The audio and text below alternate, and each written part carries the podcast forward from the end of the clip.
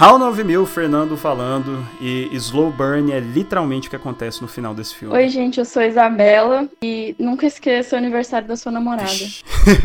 eu não posso, porque pra mim é questão de sobrevivência, então nunca esqueci. Sempre é. e aí, galera, aqui é o Gringo, e depois desse filme o ProErd começou a fazer sentido. Função educativa. Esse é o seu cérebro da maconha. Esse é o seu cérebro no êxtase. E aí, galera, que é o Uber, eu só senti falta de burzum. Nossa.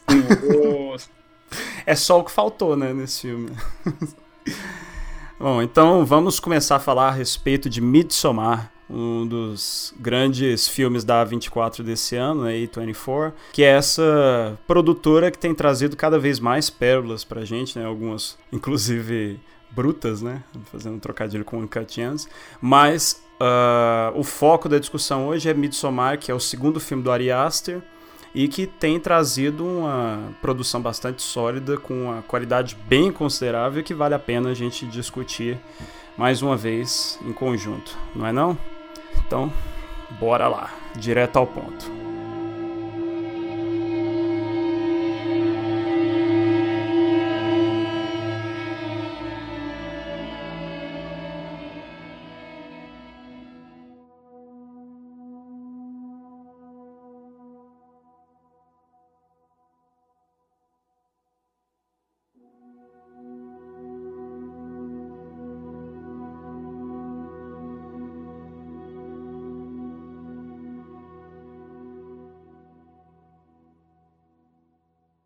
Eu acho que a gente já pode puxar essa discussão para falar da A24 e é, da produção anterior do Ari Aster, né, que é só um, o Hereditário. Antes ele tinha feito uns curtas-metragens. Uh, essa, em primeiro lugar, a produtora é muito. Ela se tornou bastante referenciada por conta da repaginada que ela deu a essa estética do horror, uh, dos filmes de terror atuais, né? E, inclusive, que gerou certas polêmicas com a denominação do termo pós-horror, que acabou gerando essa percepção meio elitizada do que, que seria o terror e que muita gente se incomodou com o termo por, dentre outros motivos, dá a impressão de que o terror que não lida com temáticas que sejam mais vamos dizer, aprofundadas dentro da mente, dentro da psicologia, sejam de menor qualidade, né?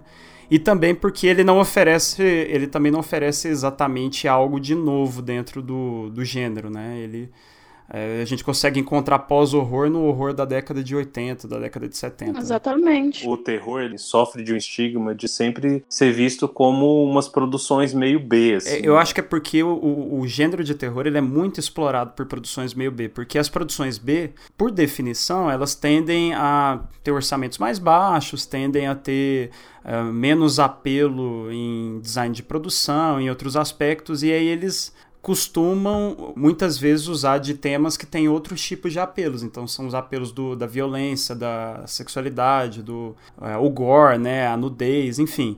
Normalmente o, o cinema B ele, e, e, o exploitation, né, ele, ele tinha muito essa é, exploração dessas coisas que o cinema hollywoodiano no clássico, vamos dizer assim, não não explorava. Por conta disso, também gerou uma liberdade muito extensa para o gênero florear, né? para o gênero expandir. E hoje a gente tem esse retorno de um horror que é mais próximo desse horror antigo, muito graças também à A24, a A24, né? Por conta do Robert Eggers, o David Robert Mitchell, Trey Edward Schultz, que lançou no ano passado, no ano passado não, foi em 2015, o It Comes at Night. Então são, são, são filmes que trazem é, de novo a estética do slow burn, do, da ambientação do horror, mais do que os jump scares do James Wan, por exemplo, né? Que hoje estão em alta. Mas não é nada novo, é, isso tem que ser reiterado.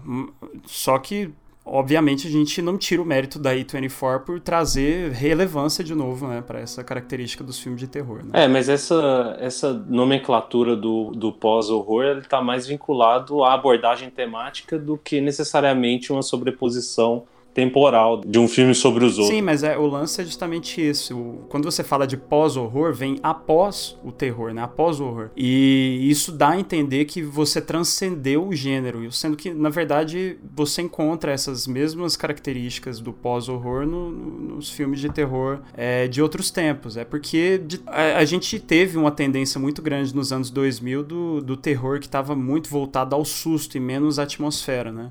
Mas se você assistir um filme como Bebê de Rosemary, ele é slow burn, ele é. Uh, ele nunca te mostra. Ele, ele te dá um flash rápido, que talvez é o mais próximo de jumpscare do filme, que é, a, é o bebê aparecendo. Mas não é disso que trata o filme. É um filme sobre terror psicológico, é um filme sobre o sentimento de uma mulher encurralada, né? Olha que coincidência. É, exatamente. A gente vai chegar nisso. Eu acho que a gente pode estabelecer uma comparação entre o Hereditary e o Midsommar, já que são as duas produções do Ari Aster, como a abordagem do terror ela também está muito vinculada a aspectos psicológicos que não são necessariamente é, o sobrenatural. Né? Sim, é muito sobre o luto, né? Os dois filmes lidam com esse tema, que acaba que na vida real é algo que dá medo, não tá no sobrenatural, né? Uma coisa cotidiana. Eu acho que a grande força desses filmes vem justamente desses temas e como eles são abordados. É, Hereditário é muito legal, é muito sombrio, né? Midsommar também é o contrário, né? Muito idílico, muito claro o filme. E todas essas coisas sinistras que acontecem, sim, é muito legal de ver quando você tem essa empatia pelos personagens e tal. Mas tudo isso fica em segundo plano, isso na minha opinião, quando você começa a analisar a forma com que esses temas mais sérios são abordados no decorrer do filme, né? Hereditário me traumatizou. Completamente. E isso não aconteceu com Midsommar. Não, Midsommar pô, foi um. Comigo aconteceu. Foi uma viagem legal, mas não foi traumatizante. Ah, é? é, eu concordo. o Hereditário é um filme mais pesado, né? Mas os, os dois lidam com coisas que são de fácil identificação e, e que são muito viscerais, que, como a Isabela já explicitou, é o luto né, em naturezas distintas. Né? No, no caso do Midsommar, na verdade, assim, você tem dois tipos de luto, né? E um deles é, óbvio, assim como no Hereditário, o luto da perda direta pela morte. E o segundo é o luto pelo relacionamento, né? Que vai se remoendo ao longo do. Ela, ela sabe que, que esse relacionamento ele é infrutífero, que ele se perdeu, mas ele vai se remoendo ao longo da trama.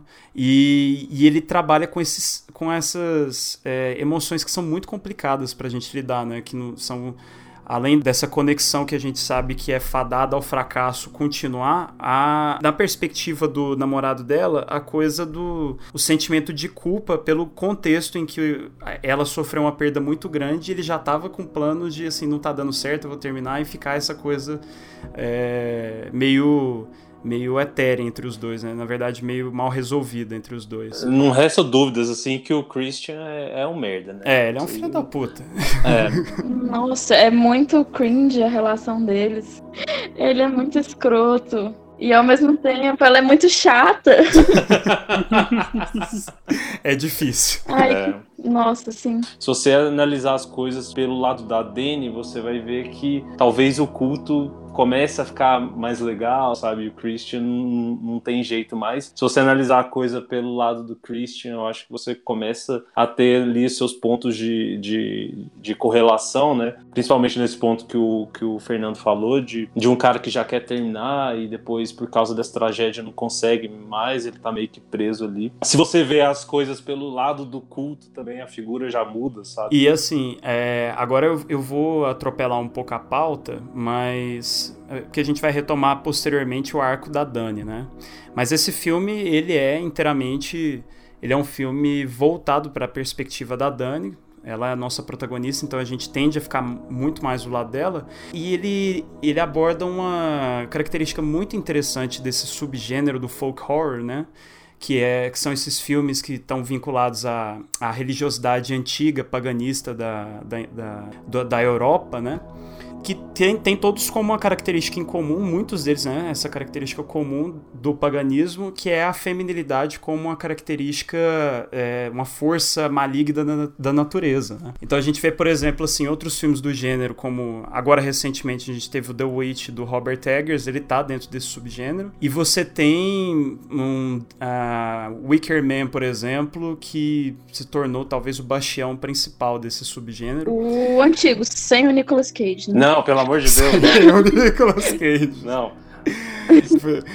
Eu ainda vou voltar. Sem fantasia de urso nessa parada. Exatamente. É. O final desse, desse Midsommar é uma piada, é um punchline em referência ao Wicker Man do Nicolas Cage, né? Vou contar uma parada que eu vi esse filme no cinema, cara. Sério? Ah, sério? Eu cheguei no cinema e vi Wicker Man, caralho, o nome da música do Iron Maiden. É esse mesmo. E você tem uma inversão, né, no, nesse filme que, em relação ao, ao Wicker Man do Neil LaBute, que é o, é o do Nicolas Cage, é, lá a gente tem uma cena em que um cara se veste de urso e soca várias mulheres. que é uma cena, no mínimo, bizarra, né? E esse cara é o Nicolas Cage, né? Pra completar. E nesse filme a gente tem meio que uma reversão na qual a, a vingança é feita através de colocar um cara Nossa. na fantasia de urso para pegar fogo, saca? E, e sob a ordem de uma mulher. Ó, naquele filme a gente tinha o Cage na Bear e nesse a gente tem a Bear na Cage. Eita caralho! Puta, é verdade. É verdade. Faz É muito sentido. Eu acho que isso foi um trocadilho. Explícito, Com nossa, certeza. é muito óbvio. Com certeza, porque essa cena se desenrola num plano sequência, que o, o urso aparece no final. E quando a câmera vira, o- o- um dos amigos menciona: ninguém vai falar nada sobre a Cage na Bear. Saca? Aliás, a Bear na Cage, né? Cara, muito bom. Pirei. É realmente.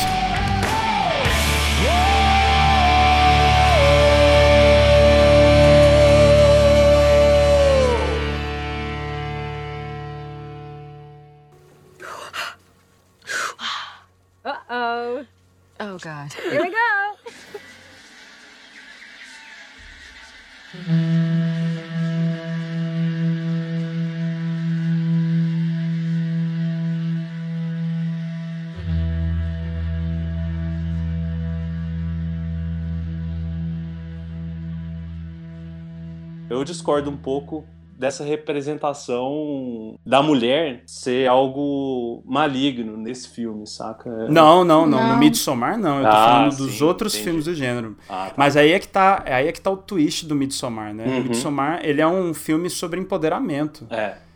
Antes de qualquer outra coisa, assim, ele trata de relacionamento abusivo e empoderamento. Exatamente. porque- Acho que foi por isso que eu chamei É. Isabela. tá? Olha só. Cota. Bota, né, entrou Muito bom. Nossa amiga aí veio direto da, da lacrosfera. Beijo, Isabela. Nossa. Nem sou assim. É esse, Silver. Veio ajudar três héteros brancos a discutir femi- feminismo aqui. E no Midsommar, eu acho que vários aspectos que na nossa moralidade cristã, ocidental, são vistos como negativos, eles são vistos de forma positiva, né? Não é só isso da Sim, feminilidade, a morte também, né?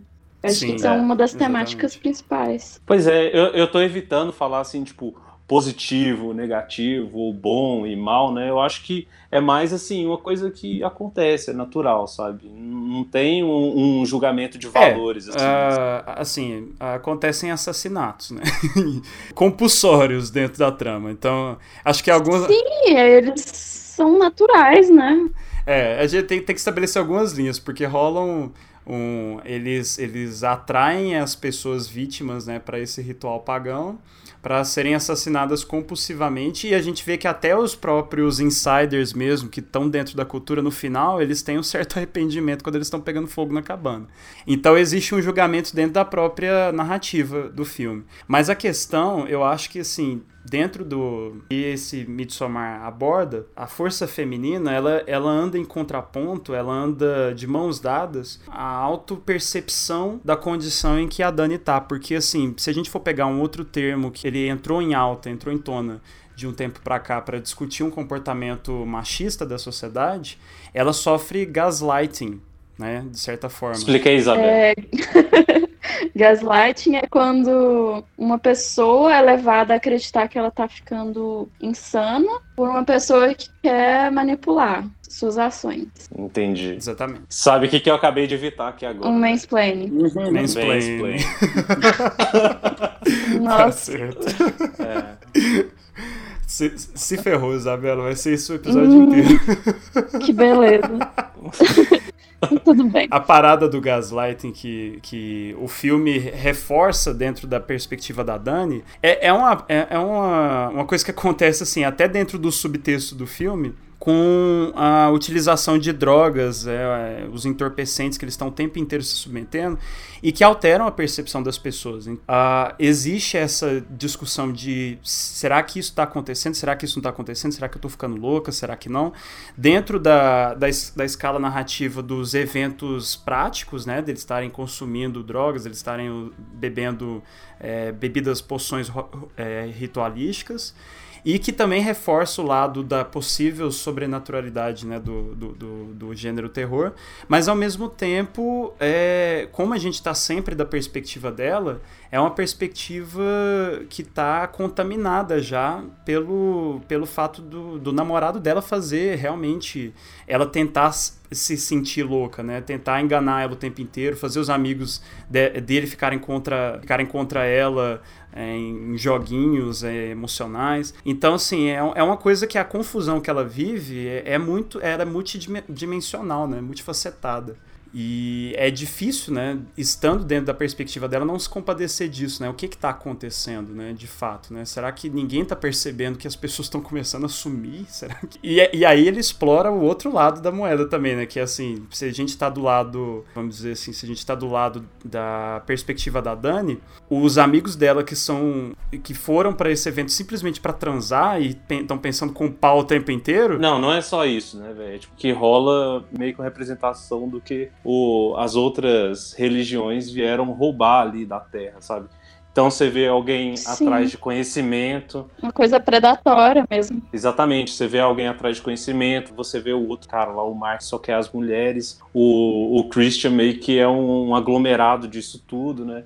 Eu achei muito curioso, inclusive, os dois outros personagens, que é a Connie e o Simon, eles são britânicos, sabe? Que sempre teve essa relação de, de guerra e conquistas de um lado para o outro dos, dos reinos britânicos perante as comunidades vikings e pagãs ali do norte da Europa, sabe? Então achei curioso, é como se fosse é, uma galera estrangeira chegando na Terra ali já estabelecida daquele, daquela galera, né, daquele culto e tentando se apoderar dessa, dessas, desses elementos dessa cultura, sabe? Quando rola dessas pessoas sumirem, eles sempre estavam meio que aprontando, sabe? Então, tipo assim, o, o cara vai lá rouba, tirar a foto do livro sagrado, aí se fode. O outro Mark, ele é, não deixa a mulher em paz lá, fica encarando ela e aí ele é é, tragado e depois assassinado também, sabe? Sempre tem essas questões, assim, que é meio que, que uma vingança desse povo perante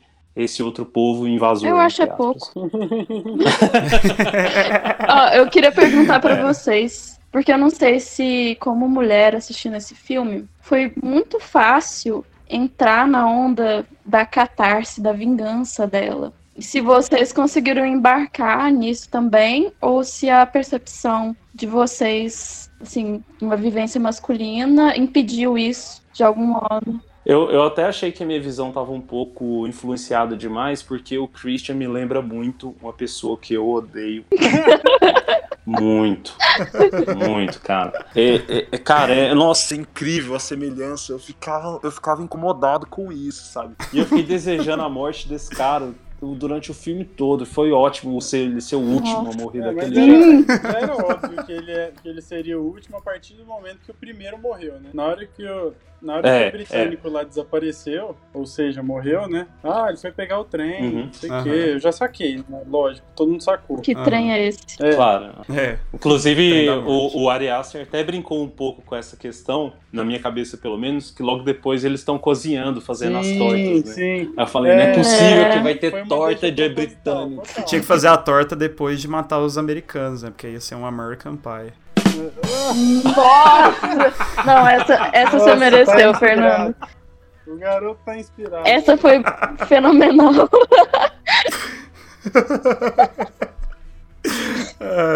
Nossa. Muito bom. Mas aí, dali, da- na hora que morreu o primeiro, eu falei, eu já cantei a pedra. Eu falei, esse cara vai ser um vingativo, assim, saca? Saquei que a Dani não ia morrer, saca? Com, com- assim, com o passar do filme, né? Nesse momento ainda não dava pra sacar. Mas ela vai, ela vai assumindo um, um papel mais forte, assim, que dá pra sacar que ela não ia morrer. Ah, não sei. Eu fiquei com medo dela, dela morrer sim. Na hora que ela foi escolhida como May Queen lá. Eu pensei que ela poderia integrar esse sacrifício. É, ali dá um É, cagaço. também achei. Também Um achei. ritualzinho, né? No geral, a narrativa não é muito surpreendente, né? A gente só fica querendo saber como que vai acontecer. Mas a maioria das coisas que acontecem, eu já esperava que fossem acontecer. Inclusive, esse, esse eu acho que é o ponto principal de semelhança entre o Midsommar e o Hereditário. né? Tudo que vai acontecer já foi deixado na sua cara. No Hereditário, por exemplo, né? a gente vê a cena em que o cara tá levando a irmãzinha dele lá pra cidade e aí a câmera para no poste e no poste tem um símbolo, né? E aí lá tem meio que um foreshadowing pra falar que aquele poste vai ser importante no futuro. Se no Hereditário tem esses símbolos. No Midsommar, a gente tem as runas. Eu, eu não vou ficar falando aqui do que eu não sei, mas vou deixar alguns links para vocês lerem aí depois no, na descrição, no post do podcast, né? Mas assim, quando as pessoas recebem os hobbies, ou então alguns personagens estão trajando os trajes típicos, é, nesses trajes a gente vê as runas, sabe? E na runa, se você souber o significado, ela tá falando exatamente o que aquele personagem representa, né? Principalmente. E aí, se você souber disso, você tá tomando spoiler. Que, por exemplo, o Christian, ele tem a runa Tiwaz, né? Tiwaz que representa Uhum. o, o deus Tyr, que foi um deus que serviu de sacrifício, por exemplo, né? Na Dene tem uma parte que começa a mostrar uma runa que significa jornada, sabe? O filme tá o tempo todo te entregando. Ó, galera, vai acontecer isso. Ó, vai acontecer isso. Agora vai acontecer isso. Então tem uma certa irreversibilidade da trama, sabe? Que é como se aqueles, aqueles personagens estivessem num barquinho do qual eles não têm como escapar. É, e se você fosse um conhecedor da linguagem, assim como dois dos personagens principais são, né? É, Você também poderia acompanhar isso com antecedência. Eles poderiam ter acompanhado isso com antecedência se eles não tivessem tão ludibriados com os objetivos escusos, né? De é, apropriação cultural, de é, colonização, vamos dizer assim, né? Numa escala moderada. Mas é bem, realmente assim, é um exercício de gênero que vai lidar com a mesma jornada que a gente está familiarizado, né? O desaparecimento gradual, um a um, mas que traz um- uma, uma forma, uma, uma discussão dentro desse subtexto que é diferente, é nova, é falando sobre todos os temas que a gente tem discutido de um tempo para cá sobre apropriação cultural, empoderamento e questões que não são comumente vistas dentro desse gênero, né? Assim, pelo menos é, não tão comumente. É verdade.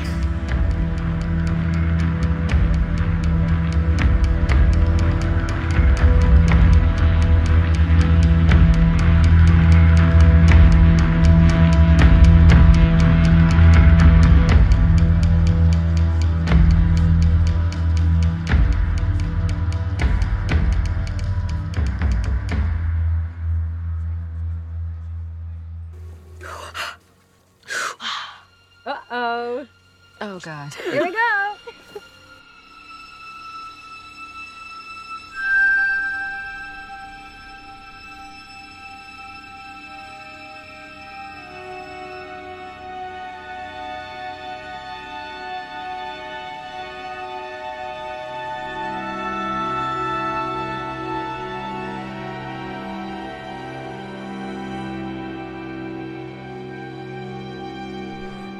É, aliás, você falando da, da música, eu acho que é um ponto interessante a gente mencionar também que entra como característica desse filme e dentre é, outros filmes, vamos dizer, do, do que as pessoas costumam considerar o pós-horror, mas é uma, é, é uma coisa refrescante a gente perceber dentro dessa repaginação do gênero a utilização de trilhas sonoras mais originais, né? Originais no sentido de é, a gente tem uma, ainda tem uma tendência muito forte dentro do, do cinema de grande público para o gênero de terror das trilhas de acompanhamento serem uma maximização é, até vulgar né, do, do sentimento de suspense da cena. Né? São estratégias sempre muito similares. Você tem os clímax, os crescendos que dão no, numa ruptura em que o personagem olha para trás e não encontra nada, ele olha para frente de novo e ah, um grito. É, e esses filmes como o It Follows do David Robert Mitchell, o, o Midsommar, é, Hereditário, ou até mesmo é, Mandy. Mandy, né? Mandy, Suspira, que Nossa, saiu no ano passado. Nossa, Suspira é fantástico também. Sensacional. Es, esses filmes compactuam de uma trilha de trilhas sonoras extremamente originais que, assim, funcionam. Você se pega ouvindo fora do filme. É, elas funcionam como música, além de, de funcionarem como trilha sonora, elas são música de qualidade e ao mesmo tempo elas ajudam muito na criação dessa atmosfera, porque a partir do momento que você assume dentro do terror não a característica de simplesmente ficar dando sustos, mas querer criar um, uma ambientação de mundo, a trilha tem que adquirir uma dimensão maior, né? Então eu acho que mais um ponto positivo para esse filme que a gente tem que suscitar é a trilha sonora a, a trilha sonora do Haxan Cloak que realmente é, ajuda muito na nossa ambientação dentro desse universo folclórico Ela é a maior responsável europeu, né? por esse sentimento de slow burn que você suscita, Fernando. Mais sim, do que arrastar as cenas o máximo possível, ou então aqueles outros planos que nada acontece, principalmente na mesa de jantar, né, o que muito pouco acontece. Eu queria muito ter assistido esse filme no cinema. Seria uma experiência muito boa. Mas eu acho que esse filme sofreu um boicote aqui em Goiânia. Porque eu acho que só teve uma sessão. É, não, não, não passou, teve uma né? sessão. 11 horas da noite no sábado. E 11 horas da noite no sábado eu tô dormindo, né? Lógico. porra, vovô. Nossa. ah, não, eu, eu concordo também. Assim, eu não tô dormindo, mas eu não tô fora de casa. Isso é certeza. É, existe essa coisa realmente que é, que é complicada dentro do, da, da dicotomia do terror atual, entre, vamos dizer assim, James Wan e essa galera. Ah, por que, que a gente tá falando disso? Não, mas assim, eu acho que justamente por conta da, da, da atenção, do lapso de atenção que a audiência consegue manter, né? Nossa, eu assisti aquele A Freira, caralho. Ah, Vou te contar, não, viu? vi, cara. Nossa, não dá pra É. ver, cara. Ai, credo. É, assim, eu não. Eu particularmente não gosto muito também. Eu acho que. Eu vi. Um, um, um filme dele que eu gostei foi o The Conjuring, né? Mas, no geral, é, eu, eu também pendo pro lado do pessoal anda chamando de Na pós-horror. né? verdade, minha vida inteira eu acreditei que detestava filme de terror. Mas nos últimos anos eu tenho descoberto que eu adoro horror, de verdade, assim. Isso é um ponto, isso é um ponto, inclusive, é, curioso, né? Porque você, você não assistiu de Não. jeito nenhum, né? Tanto o Hereditário quanto Suspiria, A Bruxa, Midsommar, que mais? Babadook, Você assistiu Raw? Raw. Todos esses eu curti muito a experiência. Sim, mesmo que às vezes ela seja um pouco dolorosa e eu fique sem dormir uns dias. Vamos assistir The Lighthouse depois. Não sei. Acho que esse Sim. não dá pra passar. Vai ser Bora. foda. Esse, Mas agora, incrível. alguns mais convencionais que eu assisti, eu continuo não curtindo. Tipo, Witch, que tem muito jumpscare ainda, eu não gosto. É, eu também tenho preguiça, eu tenho preguiça. Assim, e eu acho que, que isso foi um- uma surpresa pra mim, porque eu não esperava que tivesse. Que não tivesse, não teve, não rolou, né? Não, jumpscare. fé, você não viu hereditário, né? Nossa, foi despreparado total. Ah, vai se fuder. Não, não, não, não, não, não, não, não. Isso, não, Ah, é verdade. Não, mas eu tô falando assim, porque quando a gente viu Hereditário, eu acho que rolou um choque, assim, porque era muito diferente, sabe? E aí a gente já foi esperando isso no Midsommar, já tinha criado uma expectativa ali. Aí você, como já pulou de cabeça no Midsommar, acho que o choque deve ter sido um pouco maior, porque eu acho que ele pega tudo aquilo que Hereditário foi. Ficou famoso, né? E dá uma estendida. assim. Então, acho Ele que. pulou do monte sagrado de cabeça. Nossa. Não, mas, é- mas ali vamos combinar, né? Na hora. Eu, eu saquei que os anciões iam morrer na hora do, do brinde deles levantando da mesa e sendo carregado pro alto da montanha já. Eu falei, ah, vamos, vamos pular, vamos pular. Vamos pular. Vai- fazer o que lá em cima? Vai, vai fazer esse esforço todo, subir a galera no ombro e vai descer de novo. É, Para, né?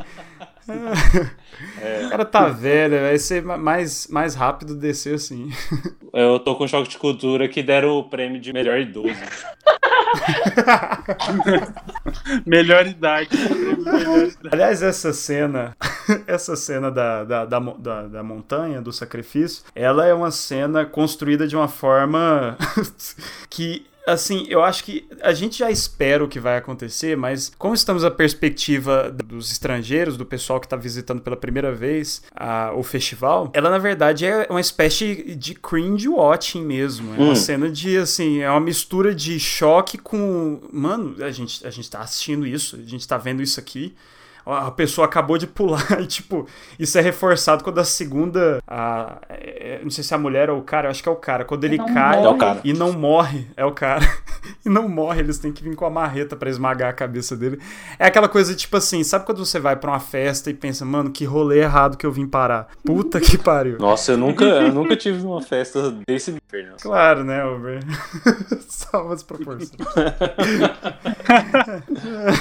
Mas é aquela parada assim, a cena não é tanto pra te chocar com o que acontece, é pra te criar aquele, aquele sentimento de, cara, o que, que eu tô fazendo aqui? O que a gente tá fazendo aqui? Fudeu É, demais. mas eu acho que isso tem, tem essa questão da irreversibilidade que eu comentei, né? Pra gente que tá assistindo era óbvio que isso ia acontecer, sabe? Pra quem sacava de runa era duplamente óbvio, sabe? Mas Quem sacava de runa deve ter passado foi raiva. Mas ninguém saca de runa. Ninguém. Né? é, é. Mas esse que é o lance do slow burn, sabe? Ele é meio que assim, ele é, ele é lento o suficiente pra você perceber que algumas coisas vão se desenrolar, vão acontecer. Pelo menos assim, nesse filme é, é bastante evidente. Mas é, por outro lado, é como se você fosse, é como se você estivesse apreciando o sabor dessa tensão, sabe? Porque quando você tem uma ruptura muito grande, assim, de susto, do impacto, do choque, ele é, é uma coisa instantânea. É uma coisa que te, te tira a guarda. Mas não é uma coisa que você vai ficar carregando, né? E, é, e eu acho que a primeira cena gore do, do filme e é muito gore, né? Tipo, dá, É, é. dá o zoom na cara, assim, a, a idosa quicando na pedra, sabe? E a cara já completamente desfigurada. Sabe desfigurada e aqueles tal. É vídeos que chocante. o cara vai colocando borrachinha numa melancia até ela explodir? Sei. Parecendo aquilo. Nossa. Eu boto fé. Eu, eu adoro, inclusive, assim, mais um salve aí pros efeitos práticos, porque eu acho sensacional quando. Quando, apesar de ser, assim, é muito, é muito bizarro, a gente sabe que, que é- chega a ser um pouco irreal, mas funciona, que é uma beleza. né? Quando o Ari Aster entrega um gore, nunca é por nada, sabe? Tá sempre justificado. Você sabia que aquela cena do Simon sendo torturado é uma tortura que existia mesmo? Qual tortura? Sim, a das galinhas. Das galinhas? Ah, sim, sim, sim. Eu já tinha ouvido falar. ceninha de boa, né? Eu acho que aquilo é viking, não é? É, aham. Chama Blood Eagle. Mano, e ele tava vivo. Tava vivo. Nessa tortura, parece que o pulmão da pessoa é arrancado pra fora, mas ele continua funcionando, ele continua. É, por isso ele, ele fica parecendo uma- as asas A na- pele das costas é puxada pra frente, né? E aí fica parecendo uma- umas asas. É um anjinho. E as galinhas ficam lá, tipo, comendo a carne. É, eu acho que nesse caso sim, né? Mas. Nesse caso, ele tava lá só como um puleiro, né, na verdade. Esse pessoal era criativo, isso a gente tem que dar crédito. Depois da, da gravata colombiana, isso aí que me chocou mais até A gravata colombiana é terrível. O que que é a gravata colombiana? Não sei. sabe? Eles É, fazem incisão no pescoço e puxa a língua, fica pra fora, como se fosse uma gravata. Olha só, criativo.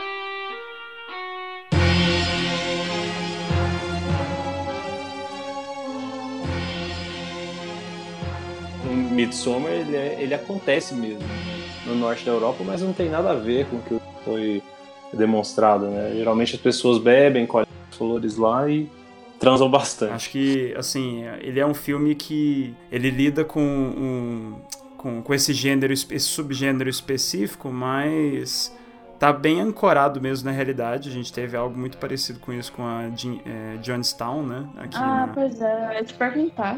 Qual país que foi? Foi Guiana? Foi na Guiana, mas a galera era, era americana. Eu acho que tem um, uma piada até. Que o pessoal, Meu Deus. o pessoal tomou o suquinho. O pessoal tomou o suquinho, né? Foi. Não, que fica o, o aprendizado, né? Não é... toma o suquinho que te oferecer. Oh, acabou, acabou o filme, eu dei um Google assim, onde compra o suquinho do Mitsu?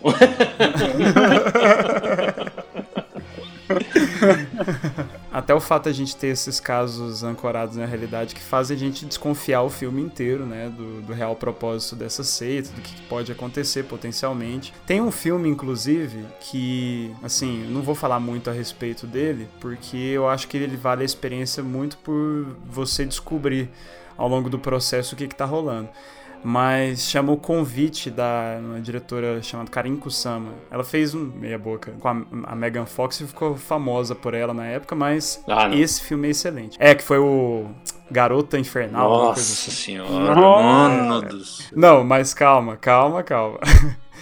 Esse The Invitation é um filme muito bom. Esse é um filme que eu, inclusive, recomendo aí. Mas ele lida muito com essa percepção da. Assim, o que a gente já espera, né, desse contexto de seitas. Né? Mas, assim, uma coisa que eu queria é, lembrar também, assim, a respeito do Midsommar e do, do que o Ari Aster costuma fazer, eu acho que uma das características mais marcantes da, do trabalho dele, que faz ele ser um diretor tão competente, né? é a forma como ele utiliza muito uh, pistas visuais e, e, simbolismos quando você interpreta dão mais uh, profundidade o filme e dão uma percepção maior do que os personagens estão sentindo, né? Então assim, assim como o Uber mencionou no caso do Hereditário, dele dar essas pistas é, de on, onde são pontos-chave da narrativa, mesmo que não exista nada naquele momento, mas ele retoma depois, como é o caso do Porsche. É, a coisa das as casinhas de boneca no hereditário seriam uma simetria a essa, essa coisa meio de voodoo, de predeterminação do comportamento das é, pessoas. É, controle, né? É, o controle, né? E esse controle que, assim, é, é um controle que é externo, não está dentro do indivíduo. Então, assim, a trama principal, ela gira em torno da hereditariedade de talvez um transtorno mental ou de talvez uma maldição mesmo. Que, inclusive, eu acho que esse filme se valeria muito bem, assim como o Midsommar, de 10 minutos a menos. porque talvez é, um problema recorrente do, do Ari Aster seja não terminar muito bem os filmes, porque se o Hereditário desse pelo menos mais margem de dúvida, aí eu acho que ele seria um filme mais rico, inclusive. Mas o, essa, essas questões visuais, elas são sempre presentes, né? E nesse filme, não, não à toa, ele, ele brinca muito com essa coisa do terror à luz do dia, né? Numa região que você tem praticamente três horas de noite, dependendo da época, quase não tem noite, né? Então é um filme que a maior parte do tempo tá às claras e ele muda a abordagem. Ele é um filme que não tenta ocultar o terror. Ele deixa o terror ali explícito o tempo inteiro, né? A ameaça, vamos dizer assim. Mas cabe a, a gente prestar atenção no que tá acontecendo, assim como a Dani tem que fazer esse exercício o tempo inteiro, né? Você tem aquele lance do Christian esquecendo o aniversário dela e, e acontece essa cena curiosa, né? Que ele improvisa um bolinho ali na mão, bota uma vela e vai até ela para conversar. Enquanto ele tá lá cantando os parabéns, ele fica tentando reacender a chama e não consegue. e é, obviamente, simétrico, né? A tentativa frustrada frustrada dele de tentar salvar o relacionamento de uma forma inútil, né? Tá literalmente reacendendo a chama, né? Mas... E, com, e com um esforço muito medíocre também, né? É, tipo, exato. É, é, é muito nítido que, tipo assim, ele não tá tentando manter o relacionamento dos dois. Ele tá. Ele tá só levando ali na barriga, porque ele vai ser ele vai ser assumidamente muito otário se ele der o pé nela naquela, condi Exatamente, é cumprindo tabela. Tá. Então, assim, nesse, nesses aspectos de composição, de movimentação de câmera, de é, utilização do espaço cênico mesmo para contar essa narrativa, o Ari Aster mais uma vez ele acertou em cheio. Isso é uma característica muito louvável, mas por outro ponto, esse filme também sofre com um final um pouco dispendioso, né? É, é, é eu, eu gosto do que acontece, mas eu acho que poderia ser um pouco mais ágil, um pouco menos. É, a parada do urso foi só uma piada, né? Não precisava, foi um pouco desnecessário. Ele parece que perde um pouco o fôlego no final. O urso? é, o O urso urso perdeu o fôlego? perdeu bastante. Será? Coitado, o urso não merecia essa. O Simon não perdeu o fôlego, né? Ficou lá respirando. É. Nossa. Ai, ai. É, mas assim, eu achei que comparando os finais, que o, o final do Midsommar, mesmo com esses problemas de ritmo, consegue ser muito superior ao hereditário. Um outro tema que meio que passa desapercebido ali é o tema da empatia, né? Porque a Dani é uma personagem que no começo do filme é sempre res- representada assim, sozinha no apartamento dela, ou então quando tá com o Christian, é uma coisa meio você vê que ela tá solitária ali, porque não é um cara que tá com ela 100% do tempo. É, as, a relação que ela tem com a família dela é através do celular ou através de e-mail, sabe? E com o passar do tempo, você vê que aquela comunidade, e isso é um ponto perigosíssimo dos cultos, ela te abraça, né? Não abraça os outros caras, mas abraça completamente a Dani, né? Quando, por exemplo, o, o cara lá, o idoso, cai da. Se, ele se suicida, né?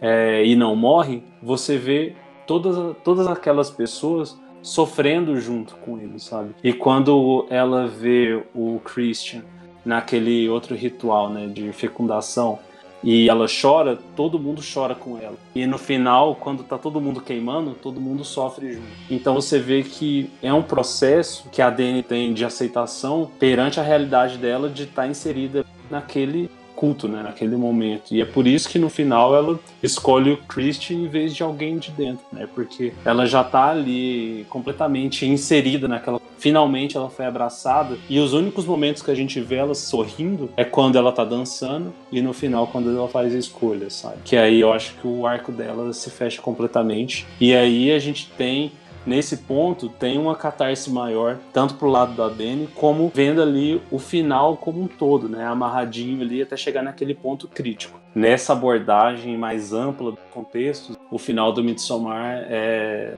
excelente, assim, excepcional e superior hereditário. Né? É, ele, é- esse aspecto que você falou, eu acho que é fundamental mesmo, né? Porque na verdade esse filme lida com uma coisa que é extremamente real, que a gente é, percebe em todos esses casos de seitas que terminaram em tragédias, mas que é a, a, a, o, como elas têm a capacidade de abraçar pessoas em situações de vulnerabilidade. Ela acabou de passar por um evento extremamente traumático, ela tem problemas emocionais e ela não está conseguindo se conectar com as pessoas mais é, necessárias para ela naquele momento. Assim, a única pessoa com que ela, pra suportar ela, é o Christian, que é o, aquele cara lá, né? Daquele jeito. É, então, e ela perdeu toda a família. Você não vê nada sendo falado sobre algum parente próximo, né? Então, ela é uma pessoa desesperada para encontrar alguém que suporte ela. sabe? Inclusive, o, o Pele, É, né? Ele fala que ele foi acolhido por aquela comunidade no momento que ele perdeu os pais também, né? Eu não sei se vocês lembram dele falar que ele perdeu os pais no incêndio. Os pais e o irmão. Tá zoando. Sim. Ele fala, velho. Ah, Olha Ou seja- só. é. Qual, o, qual o círculo se acham? fecha, né? A forma, né? A forma como os pais da Dani morrem também, né? Eles são meio sintomáticos, né? De um, vamos dizer assim, um simbolismo para o que ela tá vivendo, que eles morrem sufocados. E assim, ela literalmente tá no. Não, ela não tá literalmente, eu tô usando errado. Ela está num relacionamento sufocante, né? Tá Parecendo o Carlos Bolsonaro. Eu Pois é, pois é, literalmente eu- me me matando. Que Quem pena, né? Que... Mas é, ela tá realmente num relacionamento sufocante, né? Então a gente tem essa simetria, assim, de. é, que o Ari Aster ele costuma fazer essas correlações mesmo das tragédias com o que a pessoa tá vivendo. E também é o momento que dá margem pro gaslighting, né? Vamos dizer assim, porque a irmã dela é completamente louca mesmo. Ela tem, ela tem problemas psicológicos de tratamento e ela que mata a família. E, e isso já gera estigma suficiente para ela ficar se questionando: será que eu sou também? Será que é por isso que, eu, que, que as pessoas não, não, me suportam? Será que meu comportamento, o comportamento do meu namorado é justificado? Então, numa comunidade como essa, em que todo mundo está numa situação de torpor e, e, eles têm essa empatia, eles permitem que ela, que ela possa se expressar, porque igual você falou, ela, ela chora junto com todo mundo, ela sorri, ela fica feliz junto com todo mundo, e com o namorado dela ela tem que ficar reprimindo essas coisas para que ele não ache que ela é louca, que ela tem, que, que ela tem problema psicológico. É o contexto perfeito para você abraçar uma seita. É a, a fórmula do desastre. Pontos negativos, eu acho que a morte dos pais da Dani foi uma coisa tão não usual que eu fiquei intrigada e não teve um desenvolvimento. Eu fiquei o filme inteiro esperando que aquilo fosse se desenvolver e não foi desenvolvido. Ou ter uma, alguma analogia, né? Alguma simbologia, né, Isabela? Também é, eu acho que assim, dá, a, a, simbologia que me, me agrada é essa questão do sufocamento, né? Porque é uma morte por sufocamento aquela ali, né? E é um sufocamento gradual, principalmente, porque não é, não é quando, como você pegar o pescoço de alguém e estrangular, que é uma coisa instantânea. É uma coisa que a pessoa muitas vezes nem percebe e gradativamente vai morrendo mas é, que é uma coisa, por exemplo, meio notorious do Hitchcock, que você vai sendo envenenado aos poucos, mas que também é simétrica ao relacionamento dela, que assim, ela tá se sufocando lentamente, não é uma coisa instantânea. É, é, traz mais uma vez também uma certa simetria com o final, que assim, ali você tem o, o começo do filme que uma casa inteira as pessoas morrem com gás, e no final do filme você bota fogo nesse gás, né? Então, assim, eu acho que é mais, é mais nesse sentido. Vê, Isabela, tá, tomou um mansplaining aí de novo. Ai, meu Deus. Ai, Como é que Tô faz? Acostumada. Uai, eu conheço uns ursos. tem, que, tem que escolher o que você cabe dentro. Tô fugindo. Ou o urso que cabe dentro do Fernando. Nossa, você conseguiu piorar. Meu Deus do céu. Não gostei do, da imagem que veio à minha cabeça. que raiva. Eu não tinha pensado desse jeito. ah, Ai, a gente tá aqui pra subverter, tá mesmo. É isso aí.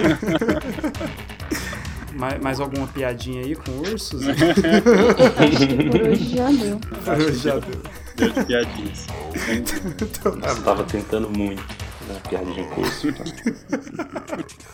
Uh, this, these jokes are unbearable. Ele é proficiente em piada ruim em mais de um idioma. É, pois é. Em mais de um idioma. Horrível, nota 10. Bom.